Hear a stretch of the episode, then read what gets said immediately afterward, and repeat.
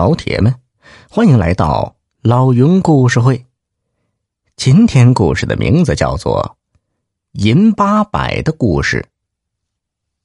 这银八百呀，不是银子，是清朝咸丰年间河南谢庄镇上的第一国画高手武元朗的绰号。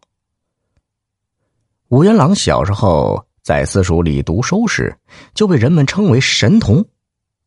他读书啊，能够过目不忘。真的是聪明绝顶，让私塾里的老先生和邻里乡亲都感到吃惊啊！但是武元朗长大后却无异于功名，只是热衷于绘画，还有唱河南坠子。那武元朗的画究竟画的有多好呢？传说呀，他画上的人物、动物还有植物，在白天会动。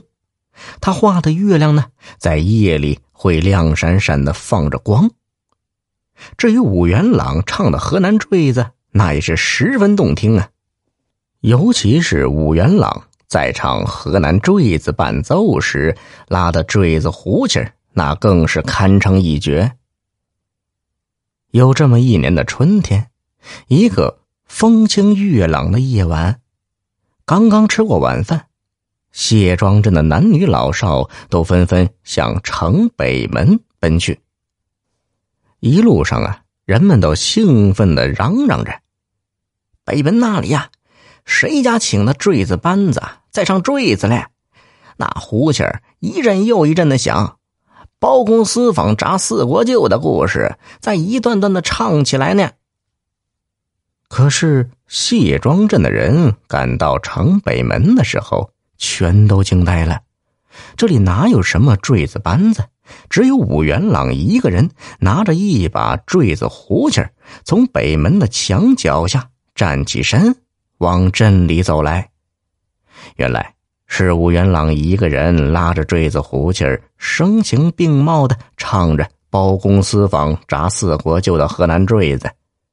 他自己呀，竟然把这段河南坠子唱的那么生动。这使得镇子上的人对武元朗更是多了几分钦佩。但是在平时啊，谢庄镇的人很少能和武元朗在一起说说话、聊聊天。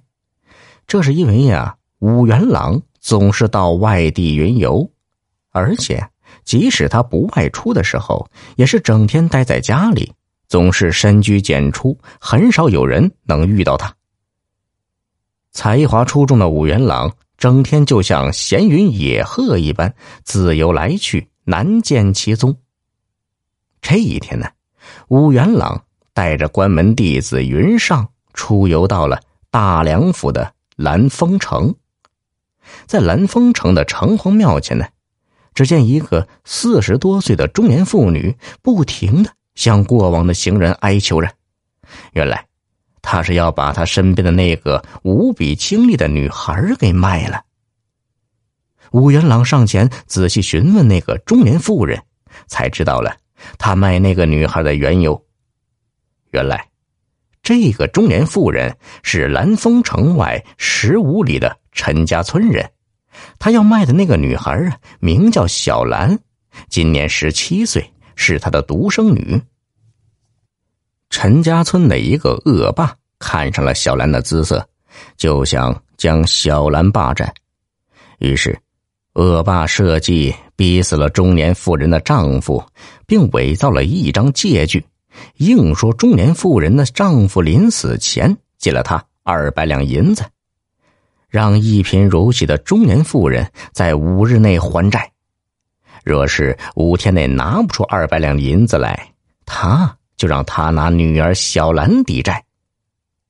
中年妇人哭泣着对武元朗说道：“我就是把我闺女卖了，也绝不会把她送到那个老色鬼的火坑里去呀。”说着，中年妇人的眼泪流得满脸都是。那个名叫小兰的女孩也在一旁嘤嘤哭泣着。吴元朗皱了皱眉头。